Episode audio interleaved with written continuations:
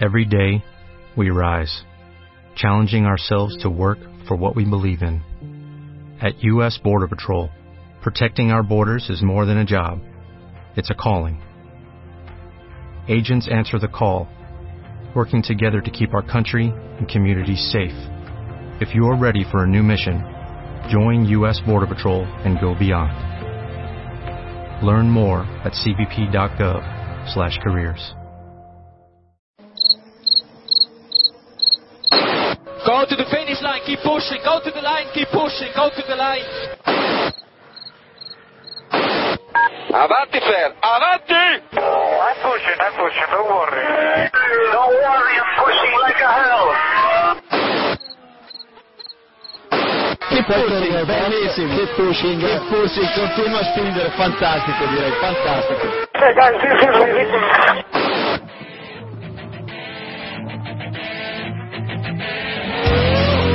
Comienza Keep Pushing, tu podcast de Fórmula 1.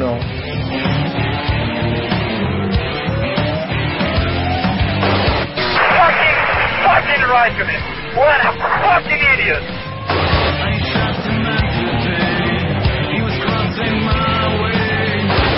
Do you know how this is? This is fantastic.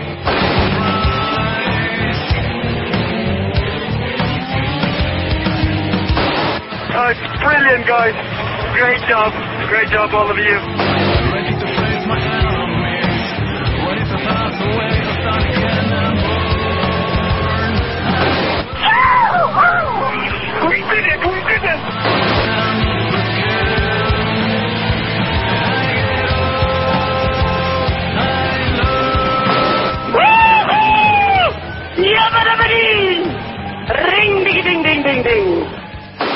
Bienvenidos, estás escuchando Keep Pushing en este capítulo número ya 60, en el que ¿Cuántos vamos a repasar el Gran Premio de Italia.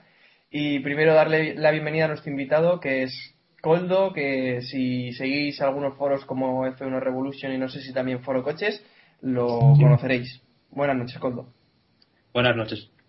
Eh, también tengo que dar la bienvenida y la enhorabuena a Héctor Gómez, que como ya sabéis se nos ha hecho ya ingeniero, así que ha subido, mayor. ha subido un poquito, solo un poquito, el nivel del podcast. ¿no? Sí, sí, Ahora voy a por la carrera de meteorología y ya. Eh, sí, ahora ya te falta eso. Pues has hecho la tontería, te falta lo importante. Sí, ahora. sí. Sí. y por lo demás tenemos a la armada de Zuna al día con Jacobo Vidal a la cabeza, seguido de Iván y de Diego. Somos Buenas como los de. Williams que van de 3 en 3. sí. Los de Williams son muy curiosos. No sé si los habéis visto alrededor del circuito cuando salen todos juntos con las bicis. Bueno, yo los vi en Valencia. En Valencia los vi todos juntos eh, haciendo un poco de deporte en La de, bicicleta. la de Maldonado es acolchada, ¿no? Sí. Llevará Maldonado. rodines. sí, la de Maldonado lleva rodines. Bueno, si os parece, eh, antes de empezar a repasar el Gran Premio de Italia, os recordamos que vuestro merchandising de Fórmula 1 lo tenéis en motorpassion.com ¿Con dos S? y el de World Rally Championship también, que le gusta el hoy que lo diga. Nada, nos vamos ya directos al circuito de Monza, donde se disputó este fin de semana el Gran Premio de Italia, como ya sabéis, con victoria de Hamilton, segundo Pérez y tercero Alonso. Y empezamos entre los mejores con Lewis Hamilton, que sí que os gusta que diga Lewis, aunque sea Lewis, como queráis. Sí. eh, y nada, carrerón del británico, buen fin de semana en general, pole y victoria, le faltó la vuelta rápida, pero que al final se la llevó Bruno Senna, ¿no? La vuelta rápida, todo esto. Rosberg. Vale. Eso fue- Bruno eso fue Senna una- fue la semana pasada. Vale. Bueno, El chip Samu. yo vivo con una semana de retraso, así que se la llevó la Un, poco de, un poquito de retraso, sí que. Durante Vale. unos segundos se me ha parado el corazón. bueno, eh, Coldo, ¿qué te pareció la carrera de Hamilton? Dominando des- desde el principio hasta el fin. Pues bien, ningún altibajo, no tuvo ninguna salida, ninguna maniobra extraña. Sí, pues nada, sale primero y acaba primero. Con un coche que iba como es que era un cohete. Sí, no fue una carrera muy Hamilton, ¿no, Jacobo? Que esperabas ahí el incidente de la última Bueno, vuelta. a ver. Pues, No, pues a ver, una carrera totalmente Hamilton, ¿eh? Por cortar Es- ya Jacobo de principio. Dale, dale. No, simplemente quería añadir eso. Corrate un poco. No, fue una carrera muy Hamilton. O sea, eh, salir primero y ritmo machacón y acabar primero. O sea, fin de semana perfecto, pues eh, un poco como el de como el que tuvo en. Eh, Baton en ya saldrá, en Hungría. No, Ah, vale. sí, Baton o, o el mismo en, en Hungría, ¿no? O sea, fin de semana sin errores. Lo que pasa es que Hamilton está haciendo como la escalera en el campeonato, ¿no? Está un fin de semana perfecto, uno horrible, un fin de semana perfecto, uno horrible, ya lleva cuatro así. Bueno, pues así le va a costar ganar el campeonato, pero pero lo cierto es que este fin de semana increíble y ojito con McLaren que lleva tres grandes premios seguidos ganando, ¿eh? Y con poles. Y en tres circuitos muy distintos. Sí, la verdad es que McLaren ahora mismo es el rival a batir, ¿no, Iván? Eh, yo creo que sí, es lo que ha comentado Coldo. Hemos visto ganar en Hungría, ganar en Spa y ganar en Monza. Eh, parece que han dado con la tecla y sin duda después del bajón que ha dado Red Bull eh, están están arriba siendo un rival a batir aunque no sé si vosotros pensáis como yo que Fernando podía haber peleado este gran premio si hubiera salido desde arriba y no hubiera tenido ese problema en calificación Hombre, evidentemente, evidentemente la hubiera marcado la pole y, y de ahí es, es más fácil, desde ahí es más fácil ganar, ¿no? Porque él dijo, es que tras la clasificación estaba súper convencido de que iba a hacer la pole porque dijo que en una vuelta fácil había hecho 1.24.1 eh, y la pole se hizo en 1.24.0, o sea que igual podía haber bajado incluso medio segundo el tiempo de la pole de, de Hamilton, ¿no? Entonces, claro, ya a partir de ahí Hombre, no sé, yo creo que Fernando desde luego tiene ritmo para la pole, pero yo creo que, que, o sea, que Hamilton tuvo durante toda la carrera más ritmo que nadie y si mi memoria no me falla, creo que Fernando no llegó a rodar en el ritmo del del, del McLaren. creo que al final descargado sí, pero Mira, aquí estoy, tengo las vueltas y las últimas 10, 11, posiblemente Lewis estaría ya pues más relajado, se, se supone. Lleva una, lleva una ventaja muy grande, pero Alonso iba más rápido que él. Alguna décima, pero no hay tanta diferencia de tiempos. Sí, A- es que a la mitad. apretó, aple- apretó simplemente ya en las últimas vueltas cuando vio que, que se le acercaba eh. Pérez, pero, pero él mismo dijo que, que hasta ese momento había estado un poco eh, reservando neumáticos y intentó tampoco que no llegara a una desgracia muy alta. Sí, Claro. y, y- y viendo también lo que pasaba por detrás con los problemas de los eh, Red Bull, quizás también conservando un poco de máquina. Por prevenir. Que no es muy, muy de Hamilton eso de prevenir, pero bueno, eh, también lo puede hacer. Y, y bueno, sobre lo que hablábamos ahora, McLaren es, está siendo el rival más duro, aunque Ferrari también está arriba y solo hay que ver a Massa, ¿no? ¿Qué pensáis? Sí, es, po- es- es posible, sí. Es, es que también la, la, el abandono de los Red Bull, pues posiblemente hubiesen acabado delante de Massa también. Y claro, vuelves a tener el segundo piloto de tu equipo detrás de los dos segundos pilotos de los demás equipos rivales. Bueno, lo, lo habitual. Sí, estoy de acuerdo, ¿eh? Estoy de acuerdo. Lo que pasa es que el- está claro que el Ferrari, por lo menos en clasificación, eh, este fin de semana era un coche muy bueno. O sea, recordemos que Massa acabó tercero. Sin, sin problemas. Estoy de acuerdo con que en carrera un poco hubiese tenido que hacer contra los Red Bull, por lo menos contra el, contra el de Vettel. Eh, pero bueno, eh, que más esté ahí, que más esté pues entre los cinco primeros, aunque acabe por detrás de, de- de los principales rivales, Es. Sí, es muy, muy significativo de, Hmm. de cómo está el coche, ¿no? Ahora habrá que ver eh, a partir de ahora cómo se comporta. Después hablamos un poco de, del ritmo de Red Bull, pero, pero bueno, que Ferrari y McLaren este- están ahí. McLaren un poquito por encima, pero vamos a tener buena lucha hasta el final, yo creo. Sí, yo creo que. Sí, dale, Héctor. No, que el problema también de Massa bueno, eh, fue al principio de temporada, pero en las últimas carreras la verdad es que ha mejorado un poco, ya no se arrastra por la pista como, como al principio del mundial, ¿no? Más Y parece que el problema es, bueno, eso lo debatimos después, pero eh, yo creo que el problema también es que Massa no sabe sacar todo el potencial de un hierro como era el Ferrari al principio de temporada, ¿no? Todo lo contrario que Alonso, que parece que se crece ante esas adversidades. Le ocurre también un poco parecido a, a Vettel, que es capaz de sacar un extra cuando el coche funciona perfecto, pero cuando no se encuentra cómodo con el monoplaza, Weber le, le llega a superar. Pues sí, eh, Massa estuvo bien, luego lo haremos de, hablaremos de él. Y entre los mejores sorprendió al final, bueno, no sé si os sorprendió, a mí, a mí me sorprendió el ritmo final que tuvo Sergio Pérez con esa estrategia diferente a la del resto. Y si llega a haber cinco o seis vueltas más, Hamilton hubiera temblado. No sé si estáis de acuerdo, pero yo creo que Hamilton hubiera tenido problemas para aguantar el liderato, ¿no, Coldo? Pues sí, la verdad es, tú las últimas vueltas de, de Sergio Pérez y es que te preguntas qué coche llevaba, porque es que no es ni medio normal lo que le estabas metiendo. Es que creo que el primer Steam fueron de veintitantas vueltas, veintimuchas, no sé si eran veintisiete o por ahí. Y tiempazos. Y luego cuando pusieron las blandas, todos nos esperábamos de que, pues bueno, tendría un, una etapa a la fase 1-2, como dicen los equipos, que tendría muy buenos tiempos, pero al final pues decaerían. Y es que no decayeron, hasta la última vuelta estuvo el chaval, como se dice, on fire.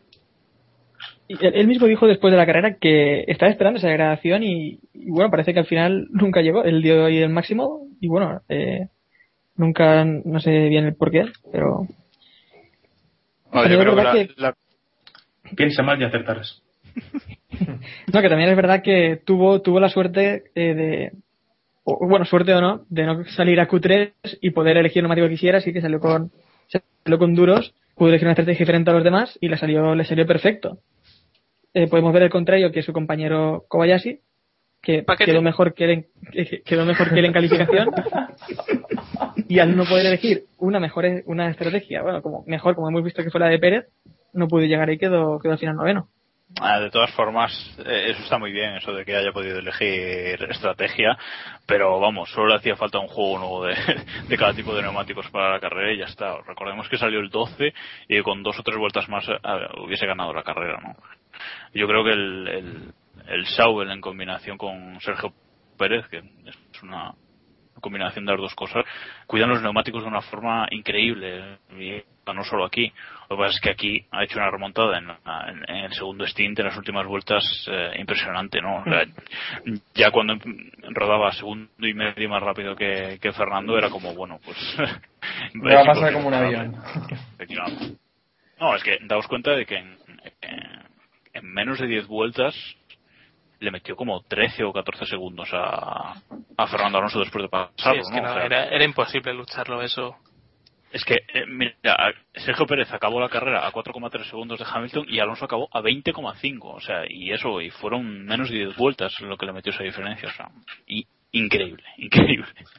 Bueno, Es que las últimas vueltas las hace todas en 27. Es increíble. Diego, Sí, 27, 28 bueno. Es que en ningún momento pega bajo en el, el neumático. Diego, ¿querías apuntar? Pero yo creo que Lo, que no se es que ese, Uno de los dos, por favor. Habla, habla, Héctor, habla. No, que lo que no se entiende es que, bueno, ese rendimiento tan sorprendente que vimos el otro día no es que se represente siempre. Bueno, en calificación es un coche muy lento el, el Sauber. Luego en carrera tiene un ritmo bestial, en, en algunas, como la del otro día, y, y que barre como, como quiere en algún momento de la carrera. Es que no, no es incomprensible. Yo, algo que no entiendo de Pérez del tratamiento de los neumáticos que dicen que es muy muy bueno. Tú ves un onboard de Sergio Pérez y ves que las, las curvas parabólicas de alta velocidad, donde más se castiga el neumático, no las toma de una forma muy light, es, que pega volantazos. O sea, no, no sé, es que no, es que yo no sé por dónde saca ese, ese rendimiento de los neumáticos, la verdad. No, yo es que no lo entiendo. Diego, que no, Eh, no, no te ha decía dejado que, Héctor. decía que tampoco es que sea la primera vez que Pérez hace esto. Es decir, nos tiene bastante acostumbrados a que el, el- al final de carrera es un poco lo que hace Kimi también a veces, que parece que al final de carrera de repente despiertan y sacan un ritmo machacón y, y empiezan a subir puestos. No sé, aún así un carrerón de Pérez, sin lugar a dudas. La verdad es que se- esperemos que gane una carrera antes de que termine la temporada porque realmente se lo, se lo merece. Pues sí, la verdad es que sí. Y sobre Pérez, eh, se ha hablado mucho sobre la relación que tuvieron o lo frío que estuvieron Alonso y Pérez en el, en el podio. Y bueno, eso ya ha llevado a los rumores de que, que hablan de que Alonso no le quiere en Ferrari, quizás porque el nivel de Pérez es muy bueno como para estar haciendo sombra a Fernando en Ferrari. Y quiero saber vuestra opinión. No sé No sé cuál es, así que quiero saber. Seguro, seguro que quieres abrir este debate en este punto. Quiero ¿eh? abrir este Sí. debate. ¿No, no sería mejor dejarlo para después? Sí, porque. Podemos tirarnos hasta las 6 de la mañana hablando de esto. Sí, sí, o sea, Sí. déjalo, déjanos pr- primero decir los mejores y los peores y luego. Vamos Vale, pensando, bueno. vamos. Pues Sí, sí. dejamos, dejamos el, el tema aparcado y pasamos a hablar de Alonso entre los mejores. ¿Qué os parece? ¿Os parece? Vale. Sí, Eh, sí. Yo quería, yo quería hablar de la, de la frialdad en el podio entre Alonso. ah, No. Eh, no. Yo quería hablar de su libro. Eh, no, la verdad es que Alonso, eh, ya hemos comentado, tenía un coche, yo creo, opino firmemente que puede haberlo ganado. Además, se vio durante todo el fin de semana que, que estuvo arriba, a pesar de los problemas que también había tenido el viernes. Y simplemente asumió los riesgos igual, igual que en Valencia para, para hacer una remontada. Tampoco se metió ninguna locura, a pesar de que el adelantamiento de, de Vettel pudo terminar mal, fue más culpa de Vettel que culpa suya.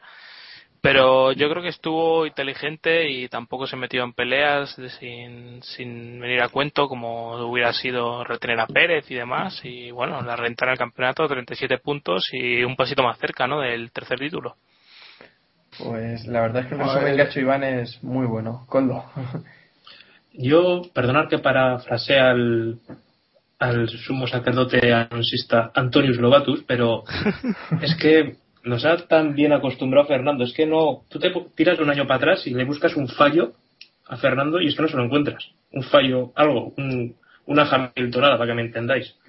Es que no la tiene. Spa 2010, así Sí, gordo. Bueno, sí, igual también mal hacia 2011, cuando acabó en la parte trasera del McLaren de, de Lewis, pero no son fallos suyos, suyos, suyos.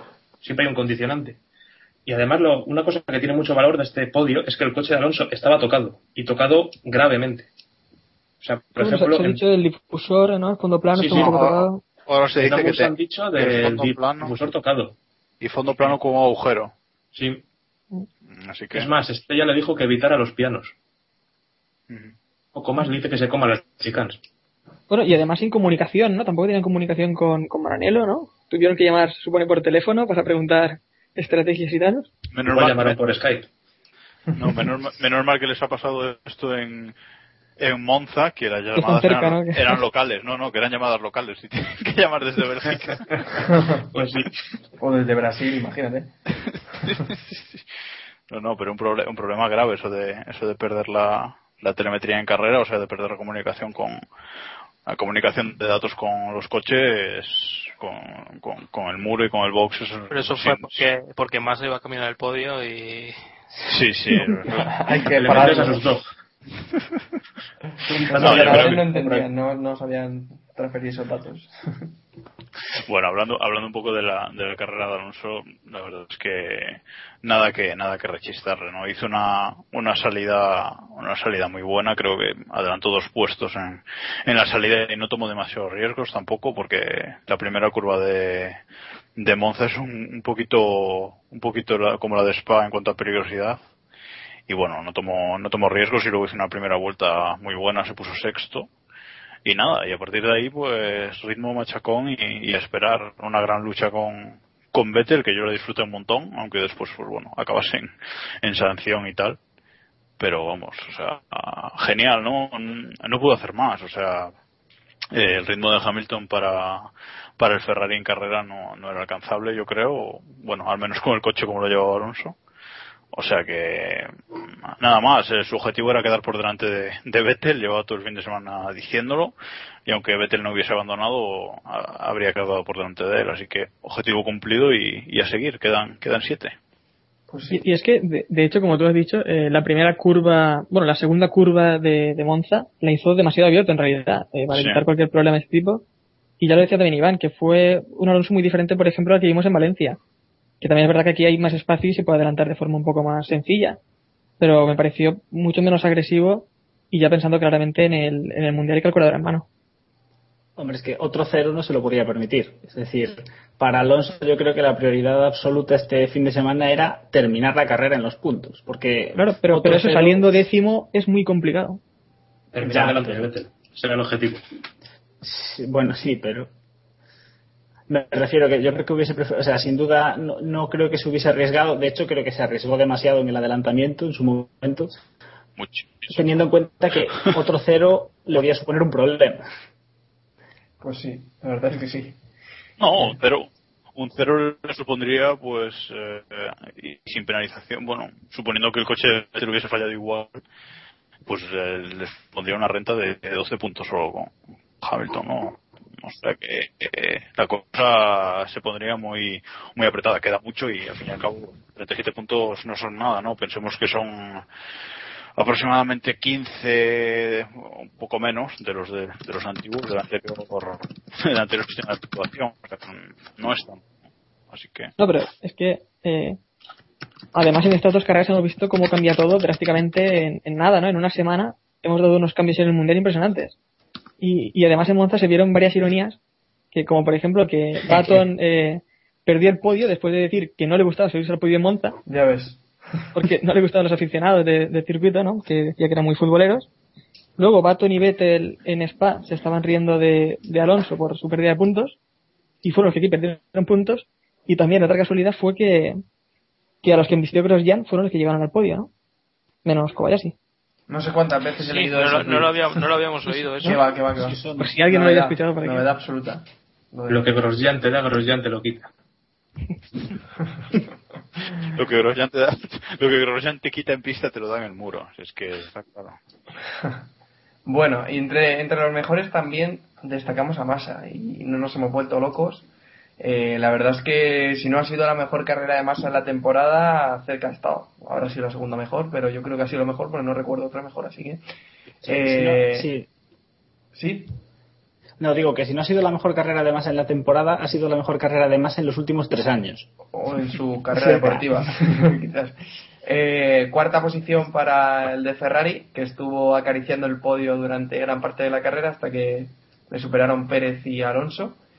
Y nada, eh, hacíamos la coña de que, de que esto podía ser la renovación y al final parece que no va a ser tan, tan broma, sino que, que al final la renovación va, va a estar cerca. O eso se habla, ¿no? Se habla de que Ferrari está Se esperando un buen resultado de masa para poder renovarle, ¿no, Jacobo? se hablan tantas cosas, yo ya es- está llegando un punto que ya no me creo que, que Ferrari esté esperando, esté esperando eso. Ferrari hubiese tenido de excusa Spa o incluso ah, ahora Monza si hubiese querido renovar a Massa. No, no creo que estén esperando que, que renueve. Bueno, a lo mejor están esperando un podio, pero no, creo que sea esa la clave para renovar o no renovar a Massa. Eh, después lo hablamos cuando hablemos del tema Pérez, Alonso, Ferrari y todo esto, si queréis, pero vamos. eh, eh, Sí, bueno, yo creo que yo creo que Ferrari tiene a más ahí intentando que mejore por si no le queda otra que, que renovarlo. Pero yo creo que Ferrari tiene otros planes. Lo que pasa es que, bueno, después lo hablamos. Parece que no le están saliendo, pero bueno, sobre el fin de semana de masa, pues bien. O sea, yo tampoco lo pondría entre, entre los mejores, porque vamos, eh, si me dices cualquier otro piloto que haga esta, de los grandes que haga esta carrera, no le ponemos entre los mejores. Pero bueno, para ser masa, acabar cuarto en, en Monza está, está muy bien. Eh, pues tuvo que dejar pasar a Alonso, eh, es lo que hay. Él no está echando por el, por el mundial y, y Fernando sí, no le, no le queda otra. Aunque supongo que también lo hubiera pasado porque iba más rápido en España. Pero bueno, bien, para mí un bien para masa, simplemente. Hmm. Un bien para Massa. ¿Qué nota le pones tú, Coldo? Seis y medio, siete. Es que no. Es que hizo cuarto, pero por los. Ya sabéis lo de antes, los condicionantes que hubo. Es que si no llega a abandonar Baton, Vettel y Weber, acaba detrás de ellos. Pues sí. Eh, La verdad es que sí que podía haber terminado por detrás de todos los, de los dos Red Bull. Eh, Iván, ¿algo que comentar de la carrera de Massa? No, ya lo, lo hemos comentado antes. Hizo una buena carrera, pero yo creo que sobre todo no beneficiado por su por él mismo, sino por la mejora de Ferrari. Yo creo que Ferrari ha dado un paso adelante, eh, al que se suma el paso atrás que yo creo que ha dado Red Bull. Y y se debe simplemente a eso. Eh, lo hemos comentado durante estos meses. Massa con un coche inestable eh, se hunde y si no se ve competitivo, tampoco es un piloto que sea demasiado hábil en la lucha cuerpo a cuerpo. Así que al final las carreras se acaban perdiendo posiciones por, por ese asunto. Y yo creo que con un coche fácil de conducir, o bueno, no sé si fácil, pero más asequible que antes, yo creo que puede sacar resultados decentes y esos resultados son los que le van a llevar a la renovación, en, en mi opinión, desgraciadamente para los que queremos un campeonato con los mejores y los mejores coches y con para Ferrari en, su lucha por el, por el campeonato de constructores, ¿no? Pues sí, la verdad es que yo sigo pensando que la renovación no es el camino, pero bueno, que ya, ya veremos qué sucede. Y en noticias positivas, por eso les hemos metido entre los mejores, si no me equivoco, les ha metido Héctor, eh, a Robert Kubica y a Zanardi. Zanardi que ha ganado tres medallas, ¿no? En los Juegos Olímpicos. Correcto. Y Kubica que ha ganado el rally en el, en el que participó, de cuyo nombre no me acuerdo, así que eh, simplemente reseñar eso, que ha vuelto a la competición y, y, lo ha hecho por la puerta grande, ganando un rally local, pero bueno, algo así, it's something. Bueno, eh, no, solo, no solo ha agarrado el volante, sino que ha agarrado la botella de champán también, así que lo veremos, lo veremos pronto en otro rally, creo que la semana que viene. O, sí, creo que esta semana. Ahora ya una, una cosita un poco un poco más seria, a ver qué, qué tal lo hace, porque este, este realmente... Subir el nivel poco a poco y, y a ver dónde llega. Exactamente. Ya se habla incluso, ya se habla incluso de, de, WRC para 2013, que a mí me parece una locura, pero, pero bueno, ya es, es, que es lo que ha conducido. Ha llevado un rally car y los demás iban con coches. Es que era un, era un rally regional. Y era el único que iba con World Rally Car, o sea. No, no, había, ganar, ocho, había ocho, ganar. Había ocho World Rally Car compitiendo contra él. Bueno, pues. Otro. Sí, sí. Creo que en una de las medallas competía solo contra 10 tíos. Eso ya no sé cómo ir a las, las Paralimpiadas, pero bueno. Sí, también hay que decir que son medallas que. O sea, la misma, prácticamente los mismos competidores y unos equipos y demás, pero bueno, yo creo que eso es un detalle dentro de la gran historia que, que tiene Zardi detrás y que tienen la gran mayoría de todos los paralímpicos que compiten que compiten en Londres y bueno, han competido en Londres porque ese domingo fue la ceremonia de clausura, así que nada, un reconocimiento para esa gente que tiene muchísimo mérito. Esto sí que son historias de superación y no los de otros que escriben libros. Bueno, ahí queda... libros, ¿no? Sí, sí. Eh, ahí queda nuestro reconocimiento para, para ambos, para Zanardi y para Kubica, que la verdad es que nos alegramos mucho por los dos. Eh, una cosa, eh, Kubica dijo una frase que a mí me ha parecido la leche, y no sé si la gente se ha dado cuenta, pero dijo, entre otras cosas, eh, yo y Alonso habríamos sido una gran pareja en Ferrari, pero la vida ha sido un poco diferente. O sea, Kubica ha confirmado que tiene un precontrato con Ferrari. Bueno, eh, creo que incluso Ferrari no confirmó ya que había un precontrato de. No, Ferrari, Ferrari lo que dijo es que es que Kubica, si, no me equivoco, es que Kubica estaba entre sus planes de futuro. Vaya, en su, en su momento, cuando meses después del accidente, eso dijeron algo así, no confirmaron el contrato ni, ni nada por el estilo, pero sí que sí que dijeron algo así y ahora Kubica lo confirma, o sea que parece que lo de lo de Alonso Kubica en 2012 eh, está bastante encaminado, ¿no? Sí, eso, eh, bueno, ya se habló en su día y, y estaba dado ya casi por hecho. Bueno, vamos a los peores, entre los que hay que destacar a los Toro Rosso y a los Red Bull. Esta semana son los dos, las dos marcas patrocinadas por, por la bebida, por Red Bull.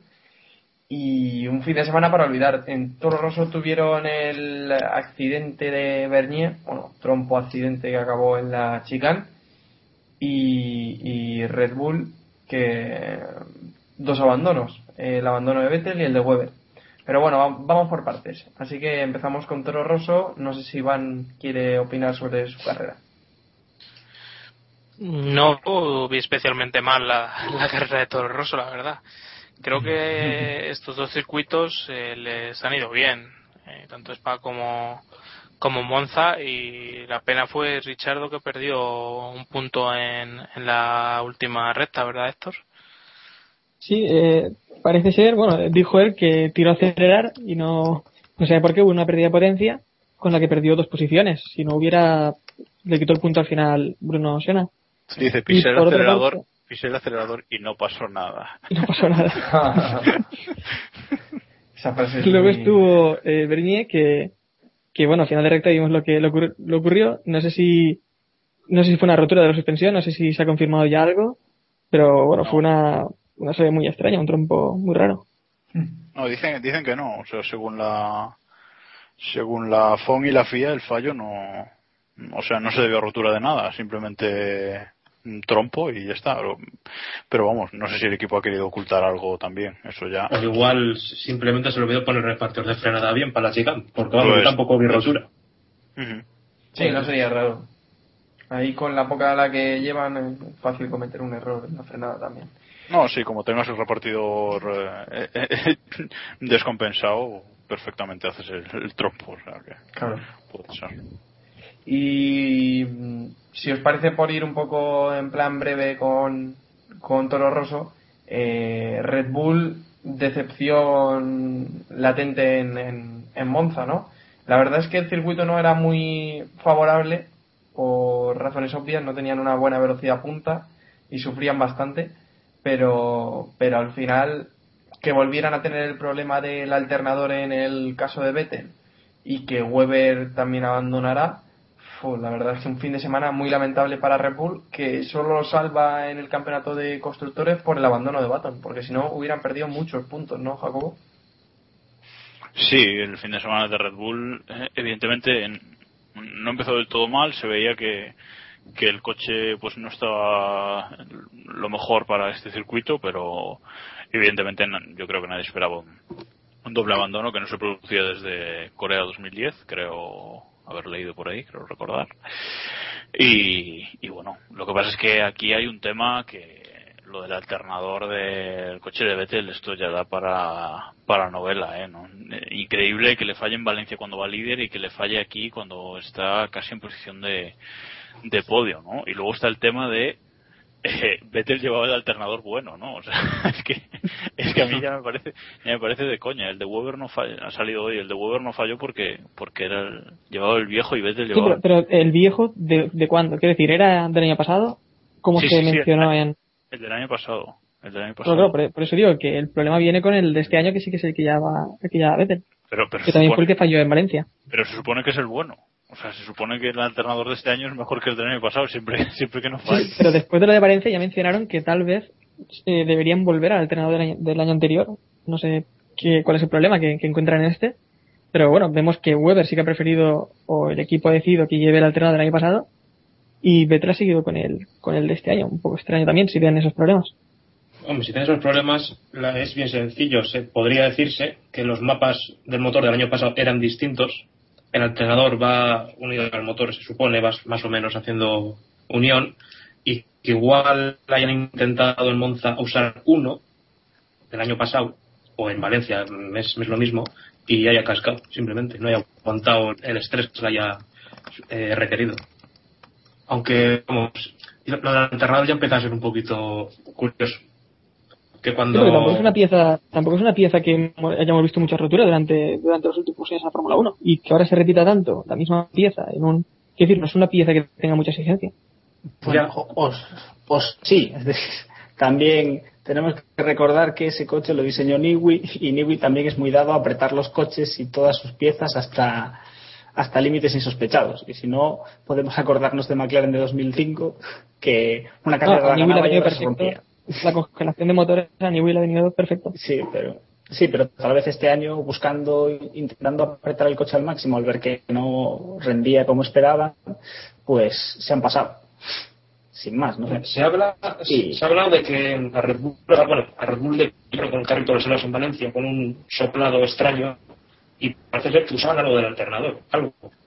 Era algo junto con Renault y de ahí vino, posiblemente hicieron una de las averías, posiblemente.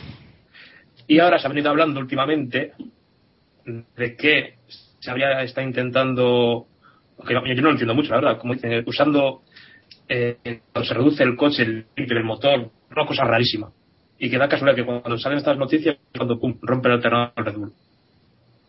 No sé. No, está claro, está claro son hablar por hablar, pero yo pienso yo pienso también que Red Bull está está intentando algo eh o sea que, Red sí. Bull está ahí pues eso, forzando el motor haciendo pruebas para conseguir algo no el soplado del año pasado que, que es imposible que lo vuelvan a lograr pero sí sacando algo lo que lo que pueden vamos lo que eh, eso exprimiendo lo que decía Diego apretando el coche Eh, entonces igual fueron a asegurar la semana con un coche en plan bueno tú no vas este seguro que no va a fallar el de Weber y el otro pues a ver si podemos hacer un buen papel no o sea que ya veremos Recuerdo en, en- en la pretemporada, la primera especificación de la suspensión trasera del Red Bull era una, suspensión que tenía los, perdón, los cases, el- la parte final, eran directamente dirigidos a una suspensión que de esa forma rebotaban al suelo para conseguir una especie de soplado. O sea, ya Red Bull han intentado desde pretemporada conseguir una especie de soplado, no como el del año pasado, pero sí por ahí. Y se los han ido echando para atrás todo el rato, en pretemporada y después de Valencia. O sea, andan, Niwe anda emperrado en eso, tiene que conseguir ese soplado como sea, pues porque por otros métodos es incapaz de conseguir el downforce necesario. Tampoco puede ser casualidad que falla el alternador justo en dos carreras como... Ahora, las comparaciones no son... Pero Valencia es un circuito bastante rápido, no, no como Monza, pero tiene unas características... Y en Valencia el Red Bull soplaba, se lo escuchaba. En algunas curvas era una pasada. Bueno, pues si os parece cerramos ya los peores. Y no sé si queréis que hablemos ya del tema Pérez Alonso o No, Venga, venga, no, dale. no. Venga, ahora sí, venga. Estás deseándolo. Sí, Dale, la dale. verdad es que sí. Bueno, ya os he lanzado el tema hace un ratito, así que que eso, si veis a Pérez en Ferrari, si es Alonso el que está vetando ahí la llegada, quizás por miedo a un 2007 en Ferrari, eh, no sé, no sé qué pensáis, Iván, que está grabando su, po- su podcast alternativo también. Está en GPK mientras. No, he conectado con Cadena 100, estoy poniendo un poquito de música. no, eh, yo es que no veo a Ferrari capaz de arriesgarse a fichar a ni a Massa, ni a Massa, ni a Pérez, ni a Hulkenberg, ni a nadie de lo que está hablando. Eh, mi teoría es que ellos no creen, o sea, creen que cualquiera de estos puede sacarte una racha de tres carreras buenas e intimidar un poco a Alonso. No, mm, no sé si intimidar es la palabra adecuada, pero sí, eh, no sé, inquietar un poco a Fernando y que Fernando ya no se sienta a gusto y eso vaya en prejuicio de, en perjuicio de la escudería, que yo creo que es lo normal. Y, o sea, que es lo normal que, que ellos tengan esa, esa precaución y que la vayan a tomar. Que va a perder muchos puntos, sí, pero que realmente es lo que le interesa a Ferrari el campeonato de constructores. Es un equipo que prácticamente nada en la abundancia de dinero y, y lo único que vende en teoría para la gente es el campeonato individual. No lo sé. Es complicado de saber, pero creo que Ferrari tiende más a conservar a Massa que a, que arriesgarse al otro. Bueno, yo hasta hace poco también creía eso. Bueno, de hecho, sigo creyendo bastante que, al final renovarán a Massa, pero yo creo que a Ferrari le importa más el campeonato de constructores de lo que pensamos. ¿eh? Es cierto que Ferrari tiene mucha pasta, pero eh, quedar primero en los constructores es mucho dinero que, que llega que llega a un equipo, ¿eh? muchísimo dinero. Y seguramente a Red Bull eh, o, o a McLaren le venga mucho mejor que a, que a Ferrari ese dinero extra, pero vamos, eh, eh, yo no creo que, que Ferrari diga, bueno, nos da igual el de, el de constructores, eh, vamos a mantener a Massa, que total ya, ya conoce el equipo y ya, y ya, y ya está por aquí. No, yo creo que, que Ferrari pues debería intentar inquietar un poco a Alonso. O sea, yo creo que, creo que ya lo he dicho en dos o tres capítulos, eh, que Ferrari necesita una cosa como la de 2007 en McLaren en, en, en lo deportivo. O sea, que Fernando gane carreras y que, y que el otro piloto quede segundo y que en, en tres o cuatro grandes premios, pues el otro piloto consiga derrotar a Fernando. O sea, eso es, esa lucha. ¿Tú no crees que Massa podría hacer eso si Ferrari tuviera mejor? No, no creo que Massa, no creo que Massa pueda hacer eso, más que nada porque creo que Massa se siente eh, psicológicamente inferior a Fernando Alonso. No, no digo que deportivamente lo sea o no lo sea, sino que él se siente psicológicamente inferior a Fernando. Creo que nunca nunca podría ganar a Fernando en, en el mismo equipo, en, Ferrari, vamos. No, no lo veo para nada. Entonces yo creo que Ferrari lo que debería hacer, pues si no si no va a fichar a un grande evidentemente a Vettel no lo va a fichar este año pero si no si no va a fichar a, a, Hamilton o tiene que fichar pues eso a, una joven estrella Pérez a Hulkenberg a, alguien así aunque por las últimas informaciones parece que Ferrari solo está negociando ya con Kovalainen y con y con Massa y bueno mm, Kovalainen sería simplemente escudero yo creo no yo es que Kovalainen no lo veo pero bueno Diego eh, hombre, yo creo que desde luego como escudero yo a Kovalainen sí que lo veo. Me parece de hecho el mejor, la mejor opción, pensando en fichar un escudero. Y teniendo en cuenta lo que la filosofía que, lleva, que lleva Ferrari normalmente, no me parece una mala estrategia si tienes un escudero en condiciones, claro. El problema es que Massa es lo, es lo que decimos siempre, ¿no? Barrichello nunca estuvo al nivel de Schumacher, pero es que Barrichello quedaba segundo cuando Schumacher ganaba, no quinto, como queda Massa. Ese es, ese es un poco el problema. Más allá de eso, yo creo que si Ferrari realmente está dispuesto a meter a otro gallo en el equipo, y parece que sí lo está después del de Kubica. Es decir, si van a fichar a Kubica, está claro que Kubica no iba a ser el escudero de Fernando, ni mucho menos. Así que yo pues me tiraría ya directamente y iría por o, a por Hamilton o por Vettel. Es decir, puestos a meterle a alguien que le inquiete, por lo menos apostaría por un piloto con las máximas garantías posibles.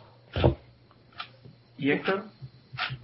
Yo, bueno, iba a comentar un poco lo que decía Diego. Eh, Ferrari lo que necesita es un barriquelo y, por ejemplo, si, si me dejáis comparar, no sé si lo veis apropiado. Eh, no te vamos a dejar. Diríais, diríais que la temporada 2000, esta temporada es similar, el Ferrari es similar al de 2005. Un poco. No, 2005. Sí. No. No. 2006, bueno, 2005 no. 2005 el Ferrari era un poco desastroso. Sí, pero quiero decir, eh, eh, quitando el, el Renault, que sí que, que era el coche, eh, el mejor coche, y luego el McLaren, que también rompía en, en varias carreras, y del que, bueno, el que punto habrá Raikkonen, eh, pero era un coche que sí podía llegar al podio y fácil, más o menos de forma fácil. Y bueno, y si me decís que el coche es peor, aún más razones. Eh, esa temporada Barrichello, por ejemplo, logró cuatro podios. Y Massa no logró un podio desde la temporada 2010, creo que fue el último el de Corea. Pero es que, a ver, ejemplo, no, dale, dale, acaba. No, sí, ya una cosa solo más. Eh, por ejemplo, esa temporada Barrichello superó en una ocasión solo a, a Schumacher, restándole dos puntos. Pero hombre, es que esa temporada Ferrari ya, ya nada más llegar a Europa vieron que el percal que había con los neumáticos Bridgestone de esa época y que no había nada que hacer. Que no, que no, y se metieron ya con el 248 del 2006. Así que posiblemente hubiera un, que no, que no estaban mentalizados ese año. Sí, pero por eso digo que incluso, incluso pensando que el Ferrari es peor, que, vale, bueno, yo lo decía porque era un coche que no podía ganar carreras o, bueno, este año se están ganando, pero también es un coche que, le cuesta, ¿no? Ganar carreras. Era peor que el de este año muy claramente. Sí, sí, pero que, que sí que puede llegar al podio y era un coche que, que, lo, que lo lograban igual que se puede hacer este año. Y aún así, aunque fuera peor, pues eso, eh, Barrichello esa temporada logró cuatro podios, algo que Massa pues no, al menos Ferrari necesita un, un piloto que sí que, que sí consiga podios y aunque le quite algún punto a Alonso, pero que, esté ahí restando puntos a los rivales, que al final va a ser más importante. Bueno, conclusión. yo, creo, yo creo que no podemos, sí, sí, no podemos comparar, comparar tampoco el Ferrari de, o sea, lo, lo, de, lo de 2005 con, con este año. Más que nada porque el, el equipo no lo gestionaba la misma persona, eh, eh, no se trabajaba igual, yo creo, en, en Ferrari que se trabaja ahora. Entonces, quizás la comparación queda un, queda un poco coja, ¿no? Pero bueno, dejando, dejando eso a un lado, tenemos que ver que Ferrari está tercera en el campeonato de constructores, y insisto, no creo que Ferrari no le importe el campeonato de constructores, y está a 46 puntos solo del, del liderato. solo son 46 puntos, es, es una carrera un poco más de una, de una carrera haciendo doblete. Eh, Massa tiene 47 puntos. Es que eh, no puede ser. Es que no puede ser que el segundo piloto, y Massa está mejorando en las últimas carreras, es evidente, pero no puede ser que, el segundo piloto de Ferrari eh, pues tenga tan, pocos puntos y no, ayude prácticamente nada a, Ferrari. Ferrari estaría liderando ambos campeonatos y eso es una imagen de marca increíble. Entonces, que estoy convencido de que tienen, de que, tienen que, derribar a Massa. Ahora bien, eh, podemos hablar también de los comentarios de, de Sergio Pérez en Twitter y de su manager este fin de semana Sí. y del, y del tema Ferrari, ¿no? O sea, no sé si queréis alguno. Coldo, ¿tú sabes de qué hablo? Eh, eh, perdón, que me he un segundo. Bueno, Iván, ¿quieres tú abrir el tema que fuiste el que- Eh, sí.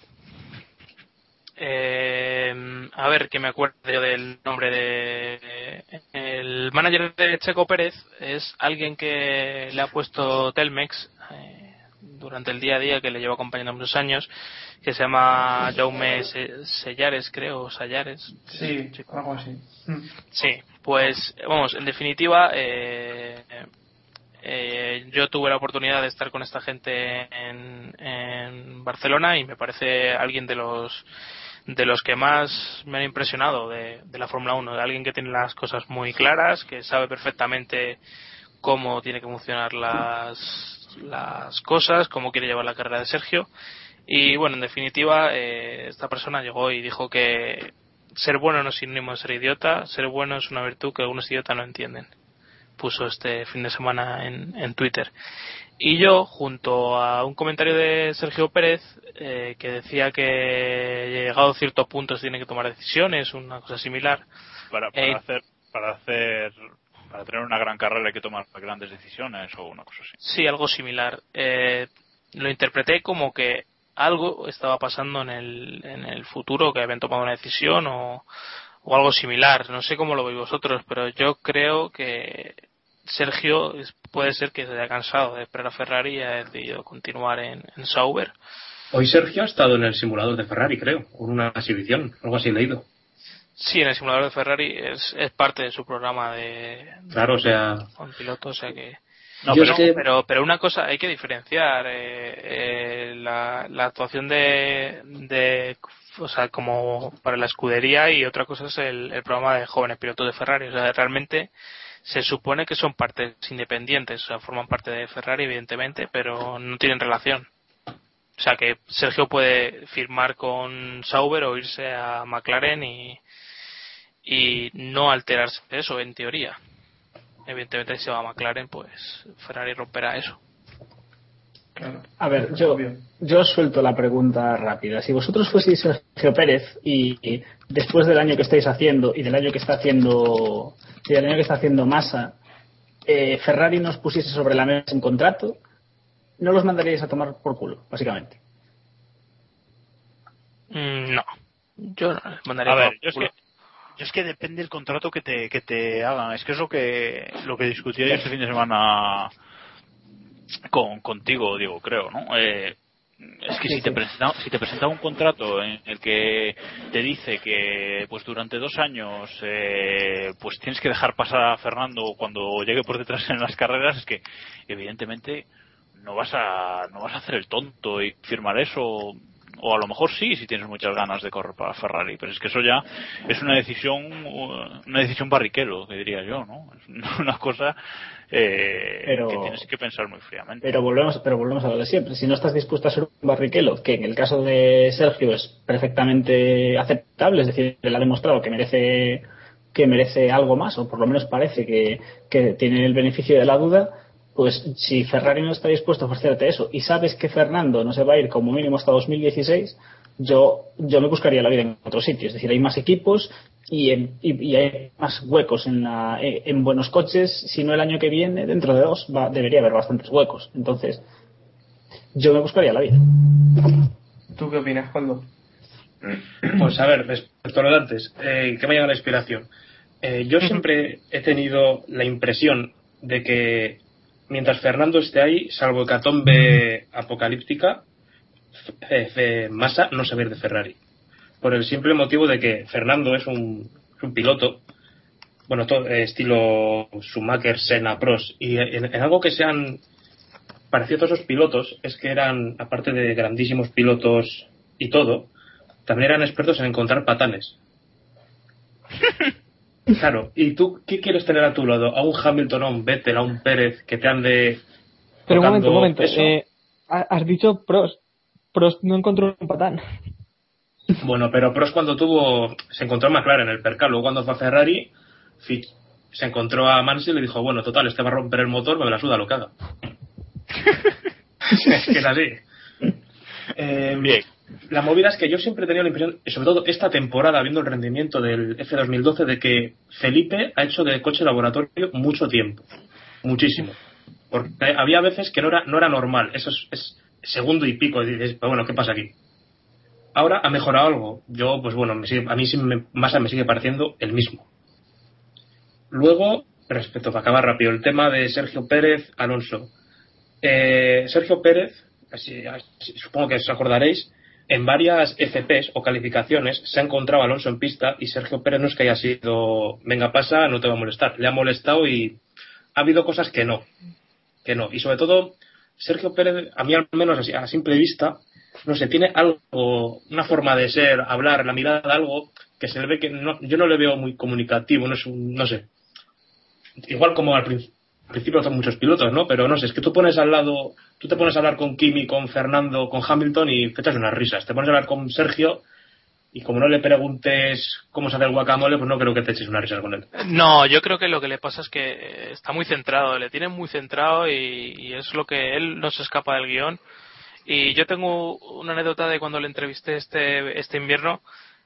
Eh, estábamos hablando tranquilamente y cuando empezamos la entrevista eh, yo le pregunto por Ferrari y él lo único primero que hace es mirar si está la grabadora grabando para decirte una cosa o decirte otra. O sea, yo creo que le- el guion lo tiene escrito y él sabe que, que no se puede salir de ahí. Por eso yo también te das cuenta cuando le entrevistan antes de llegar a la parrilla, además, que siempre dice lo mismo y no se sale del, no se sale del guion, no tiene la espontaneidad que tienen otros. Pero bueno, eso yo no creo que deje de indicar algo sobre si vale o no vale. O sea, no sé cómo. O sea, eso, yo creo eso no, no, no me gusta en un piloto. Yo lo siento mucho, pero es que no. Esa falta de personalidad propia o carácter, vale que te juegues el futuro, pero tampoco últimamente, los últimos dos días, ha dicho algunas frases que telita. O sea, le preguntaban sobre su futuro en Ferrari y que le preguntaran a Fernando. Ya, pues eso ya, pues es un poco indicativo de que, que Alonso a día de hoy yo, no, yo creo que no quiere que esté Pérez, por el motivo que sea, sea personal o deportivo, en Ferrari.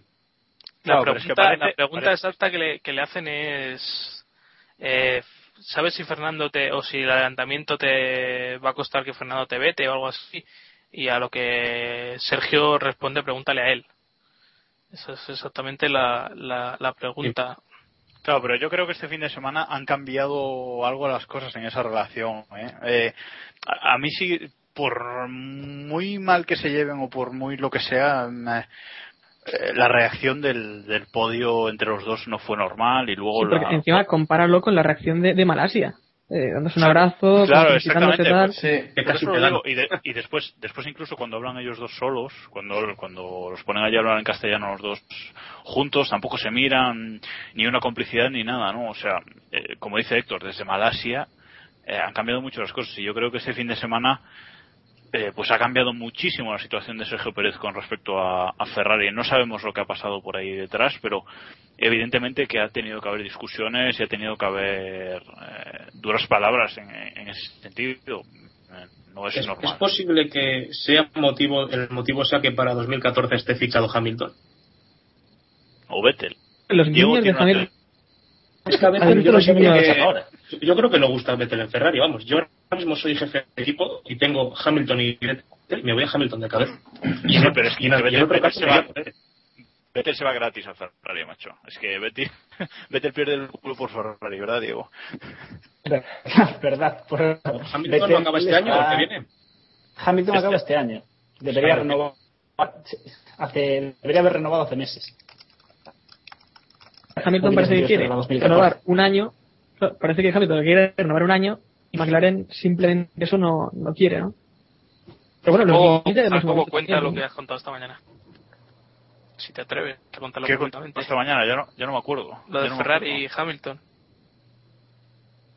Eh, eh, ah, que bueno, eh, que supongo que te refieres a esto, que a ver, al parecer, bueno, ya es casi confirmado que Ferrari le, le ofreció algo a Hamilton para pues para el año que viene, ¿no? Para sustituir a Massa. Y parece ser que Hamilton ha rechazado ese contrato. no sé, por eso digo que, que no sé lo que está ofreciendo Ferrari, porque si lo de eso no lo sé, o sea, no sé si lo ha rechazado o ha habido otro tipo de, de, cuestiones ahí, pero si Sergio está con Ferrari y Hilton ha rechazado un supuesto trato de Ferrari, yo no sé qué es lo que busca Ferrari para sustituir a Massa. Ya, ya es que no lo tengo claro, porque es que ya si estás negociando solo con Massa y Kovalainen, si es verdad que solo estás negociando con Massa y Kovalainen, ya es como, bueno, pues nada, vamos, vamos con un piloto de estandarte y, y ya está, ¿no? O sea, incluso Hamilton, confirmó él que, que había negociado con Ferrari, ¿eh? no, no sé si me lo estoy inventando, hay una entrevista eh, en Spa que lo confirma, ¿no? Y, supongo que, que, que ya está descartado, pues, por, simplemente por el mero hecho de que, de que lo confirmó, ¿no? Entonces, ¿Y no veis también, la verdad. Vale, vale. ¿no veis también un poco más fría la, eh, la relación entre, entre Hamilton y Button? Por ejemplo, eh, leí ya, leí esta mañana un artículo, una entrevista que hicieron en el país a Hamilton, donde decía que de Button no había aprendido nada, mientras que había aprendido mucho con Alonso. No sé, y los guiños entre los dos siempre son. y también Alonso lo vieron el otro día de, de Hamilton. Hay un vídeo saludando Hamilton a Baton y vamos, te saludo, pero luego me piro. O sea, no, no es muy, muy, muy efusivo. Yo, yo no sé si es, pero yo no sé si es Hamilton con Baton o Hamilton en general con McLaren, porque alguien comentó en la retransmisión de la carrera que, que cuando estaba en el podio, Ron Dennis andaba por allí y no estaba prácticamente ni celebrando, que no le hace- parecía que no le hacía ni ilusión que Hamilton hubiese ganado en Monza. Yo no sé si lo que pasa es que realmente la relación ya está tensa entre McLaren y Hamilton, sea por lo que sea, porque eh, Lewis no quiere renovar o porque no se ponen de acuerdo o por lo que sea, pero a mí me da la sensación de que no es que sea con en sí, sino que es en general con el equipo. Al ganar la carrera, su caché sube y tienes que pagarle más dinero. Y claro, Ron Dennis, como buen tacaño y rata que es, pues no creo que le haga mucha gracia. Que ha recordado, que ha recordado Diego eso de, de, de Ron Dennis. Eh, me hizo mucha gracia este fin de semana porque la cara que la cara que le puso a Hamilton o la cara que puso cuando Hamilton ganó la carrera me recordó tanto a la que le tanto a las que le ponía a Alonso en 2007 después de Hungría cuando cuando este ganaba o hacía un, un buen papel y me recordó también a las que le ponía a Senna en su última temporada en McLaren, ¿no? O sea, aquella temporada en la que renovaba carrera a carrera. O sea que eh, hay cosas que hay señales que, que vas viendo que dices, pues puede ser que Hamilton haya fichado ya por Mercedes o esté a punto, ¿no? Que además ser. este fin de semana eh, comentó Ron Dennis en Sky que, que los trofeos no habían sido nunca un problema en, la, en las negociaciones. Es decir, que parece con esto admitir que los problemas venían por, por el dinero. Bueno, pues aquí queda todo el repaso a No lo de si- Hamilton, al no tema sé si Hamilton y a la, Sí, la no, conversación entre, entre Martin Wismar y Eddie Jordan. Eddie Jordan fue el que anunció, bueno, anunció, o se adelantó diciendo que, que Hamilton iba a fichar a Mercedes. Pues Sí. total, que fueron a hablar con Martin Wismar y Martin Wismar le dijo que cualquier frase que empezara con Eddie Jordan asegura eh, era un poco dudosa ya de, por definición. Eddie Eh, Jordan es conocido por ser un bocas. Yo Bueno, sobre Eddie Jordan tengo una lo teoría. de- dijo lo de Michael Schumacher el primero, dijo que Senna se iba a subir al Lotus el año pasado, así que bueno, cuando el río lleva, cuando el río lleva, cuando el río suena. Cuando el río lleva, Jordan suena. Os cuento, os cuento mi teoría sobre Eddie Jordan y ya cerramos. No sé si habéis visto que Eddie Jordan ha puesto a la venta parte de su colección personal de Fórmula 1. No sé si lo habéis visto en una No, no página me- web. Vale, O- pues sí, ha puesto a la venta varias piezas de su colección eh, personal de Fórmula 1, recuerdos que tenía, cascos de distintos pilotos. Y justo esta semana se ha puesto eso a la venta cuando Eddie Jordan eh, lanzaba esa información. A mí no me parece una, una coincidencia. Yo creo que ha querido salir a, a la plana y ha querido venderse un poquito, ¿eh? También. Eres, eres Colombo, ¿eh? No, yo lo creo de verdad, ¿eh? Así que no me, no me hay mucho caso, pero yo creo Ojito, que... ojito con, el, ojito con el publicista, que técnicas de marketing. Eh, eso es. Algo controlamos de eso. Bueno, eh, creo que queréis hablar algo del Santander y de Brasil, Iván. Ala, venga, el marrón ahí para mí. Claro. No, eso Eh, hace, hace la- hace el apunte de la imagen esa, simplemente. No, que no, simplemente salía el Santander y, y Ferrari hicieron un acto público con la renovación hasta 2017, que es algo que habían anunciado en marzo, o sea que hicieron un acto público otra vez y, y los medios volvieron a publicar otra vez lo mismo. Y en esa imagen salía como una especie de globo mundial con todos los, vamos, mapa mundi con todo lo hecho a partir de de, ¿La de palabras de palabras. Bueno, pues una de las palabras más grandes, desde luego, ponía Brasil en letras enormes. Así que con eso podéis ver cuáles son los intereses de, de los señores del Santander. Bueno, No estarás insinuando que Bruno se va a fichar por Ferrari, porque me tiro por la ventana en este mismo momento. Sena, Sena ¿no crees que lo haría mejor que, que Massa? No. No. Vale. Respuesta obvia. Eh, yo sí, yo sí. Vale, hablamos de Bruno, ¿eh? No del otro Sena. Sí, sí, sí. sí, o sea, Bueno, venga. Que nos hemos liado al final a comentar eh, futuros y futuribles y nos hemos dejado el mundialito sin hacer. Así que ya sabéis, tres puntos, dos puntos, un punto y restamos un punto. Eh, a los mejores y al peor piloto de este gran premio. No sé si Coldo lo tiene preparado, pero le voy a pedir que empiece. Sí, sí, sí, sí. Pero no empiezo el primero, por favor. ¿No? Vale, pues No, no. entonces le dejo a Diego que empiece. eh, a mí, me das el marrón. Claro, claro, por suponía que no lo tenías Eh, yo, preparado. le voy a, yo le voy a dar a tres puntos a, Lew- a Lewis Hamilton porque ha hecho un fin de semana perfecto, eh, sin más, no hay nada que tacharle. Sí. Dos puntos a Sergio Pérez porque también eh, al final acabar segundo y ese final de carrera se lo merecen. Y un punto, y aquí va la troleada del día, se lo voy a dar a Jerome D'Ambrosio. Porque ah, se ha comido el marrón de correr en Monza con un Lotus en el peor circuito posible para el Lotus, se quedó sin Kers en la vuelta 6 y aún así terminó tercero haciendo una actuación bastante. ¿Tercero de qué? Treceavo, perdón. Ah, decimos- Entre los decimos coches de Lotus. Entre los- Entre los coches del otro tercero, bien. No, bromas aparte. La verdad, la verdad es que con el marrón que se, que se ha tenido que comer me parece que lo ha hecho bastante bien. ¿Tú crees que Y- lo hubiera hecho mejor? ¿Eh? Digo, dilo en serio, Alonso lo hubiera hecho mejor. Me, me hubiese encantado poder comparar lo que hubiese hecho Alguersuari, pero yo creo que lo hubiese hecho bastante peor, sinceramente. Y, Ambro- y D'Ambrosio no es un piloto que me guste ni mucho menos. Lo O vuestro sea, es criticar por criticar. Ahí lo dejo. Pero bueno, Claro. una cosa, el, el peor coche, quiero decir, el peor, mo- el, el peor circuito para el motor eh, Renault, porque realmente el, el el- Lotus el- ha ido bien en casi todos los circuitos, ¿eh? sí, pero en Monza ha ido bastante mal. De- es decir, de hecho, eh, Kimi no tuvo ritmo en casi toda la carrera y terminó quinto por gracias a los abandonos, pero el coche no, no- no tuvo ritmo en Monza, para nada. Y ellos mismos decían que era el peor circuito que, y que estaban de- y que no querían llegar a Monza por nada del mundo. Bueno, Diego, ¿a quién le ha restado un punto? ¿A quién le he restado un punto? No ha restado. Eh, eh, la verdad es que no tengo ni idea. A No tengo ni idea. a D'Ambrosio. No tengo, no tengo ni idea de quién Te digo yo que lo, que lo de Rosberg lo ha pensado al día, durante el día de hoy.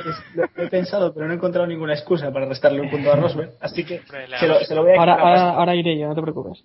¿A Se lo voy a quitar a Pastor porque por todas las que lleva hecho. Es que- O sea, para un gran premio que acaba sin incidentes y, y se lo quitas a Pastor. pero, bueno, pero le- se lo voy a restar porque lleva sin ganar desde que sin sumar un punto desde que ganó en Barcelona. Lleva sin también ganar, también lleva sin ganar desde Barcelona. También, también lleva sin ganar.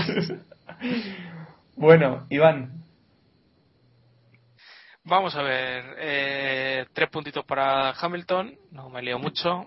Hoy voy a dar un podio normal. Eh, dos para Pérez y uno para Alonso. No me lío, no más mínimo. Y el negativo se lo voy a dar a Mark Webber, que me parece que desde que ganó en Silverstone y lo hemos visto y además hizo un trompo ahí un poco delicado que yo creo que ayudó bastante a, a que abandonara. Coldo. Tres puntos para Hamilton porque es que ha ganado la carrera y sobre todo los tres puntos es por la foto que subió al Twitter después de ganar. Increíble la foto, la verdad. La que aparece una especie de cañón americano, una gorra. Un poco bastante sórdido, la verdad. Dos, dos puntos para a Fernando por la remontada y sobre todo por hacerlo con un coche estropeado. con agujeros en el fondo incluido. Y un punto se lo voy a dar a Pedro de la Rosa porque ha cumplido 100 gran premios. Eh, y luego tengo que dar un punto negativo. Sí. Sí. Jope, pues.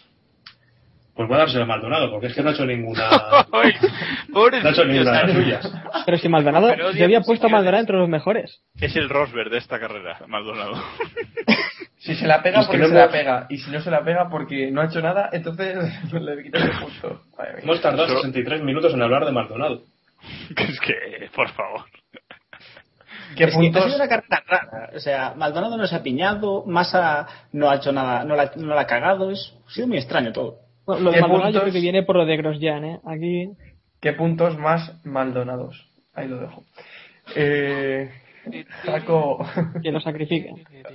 Bueno, eh, yo le voy a dar tres a Sergio Pérez porque le faltaron tres vueltas para ganar la carrera.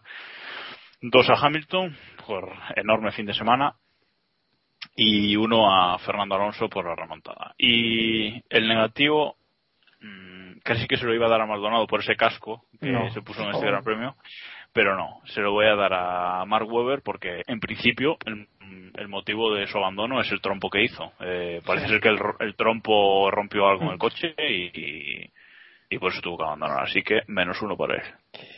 Y nos queda Héctor, nuestro ingeniero. Yo voy a dar tres puntos a Hamilton, dos a Pérez y uno a Alonso, no me complico. Y el punto negativo se lo doy a Rosberg. que está- no es que Ahí, ahí. está siendo superado regularmente por, por Schumacher y si Como Michael jubilarse, Es que lo que te he leído, Héctor, vaya pasada. Lo que ¿Qué has publicado hace poco. Kobayashi, de la diferencia.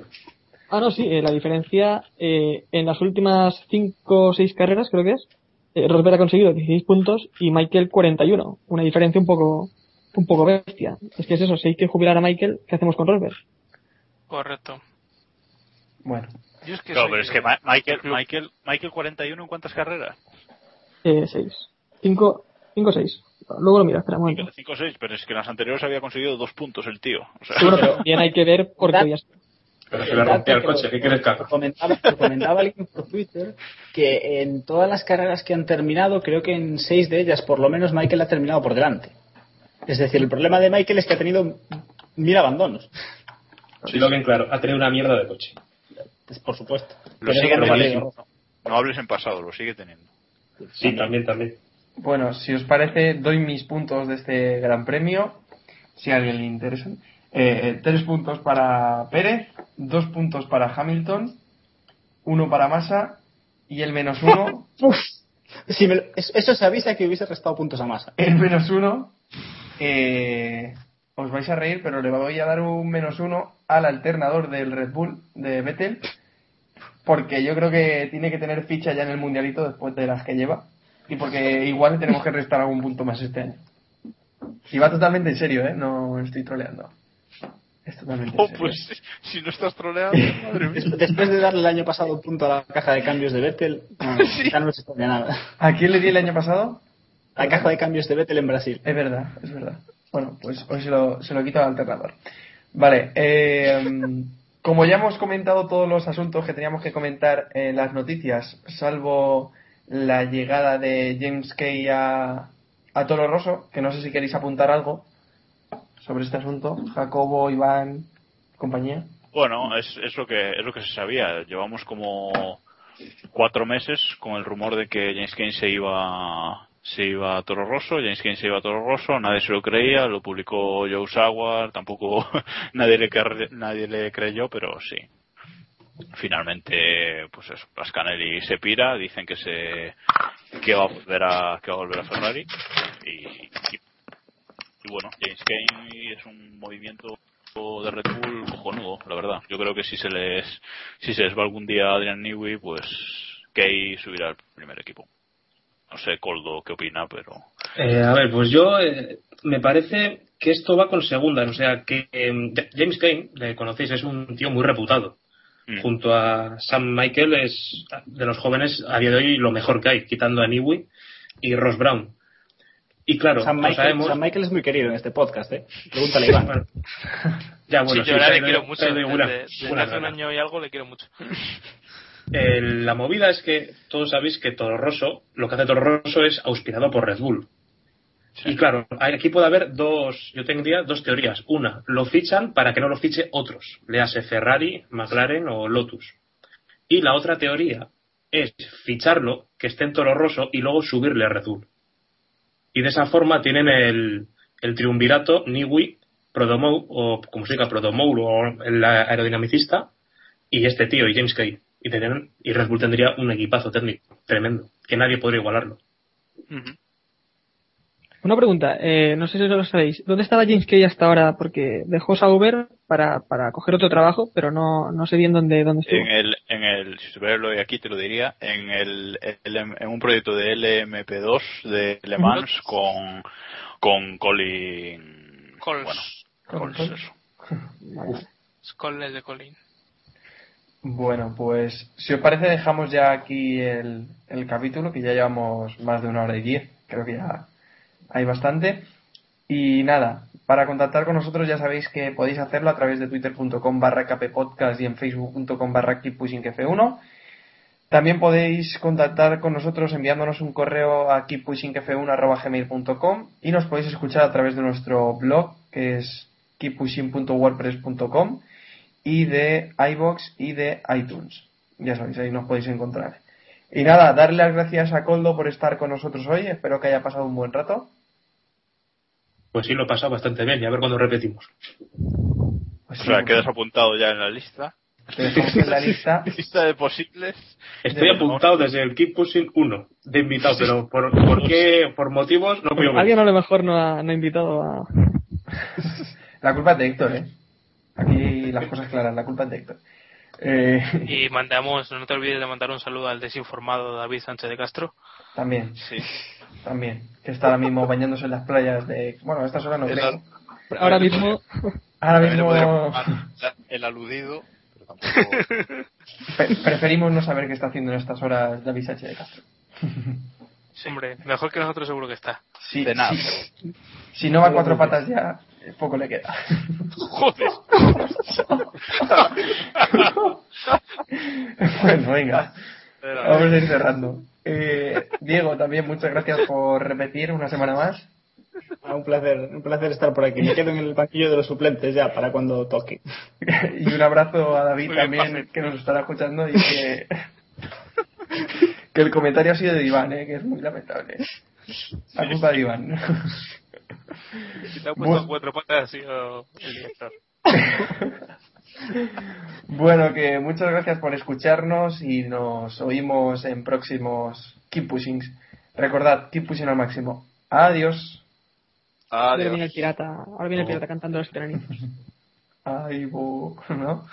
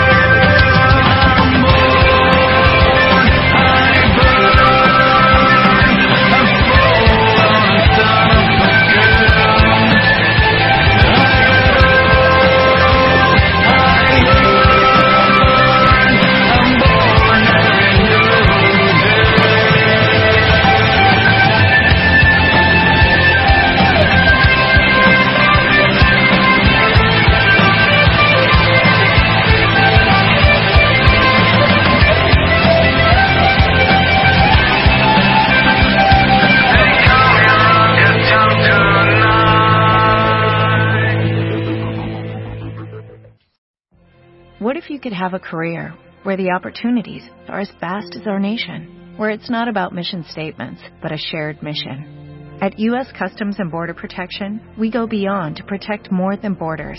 From ship to shore, air to ground, cities to local communities, CBP agents and officers are keeping people safe. Join U.S. Customs and Border Protection and go beyond for something far greater than yourself. Learn more at cbp.gov/careers.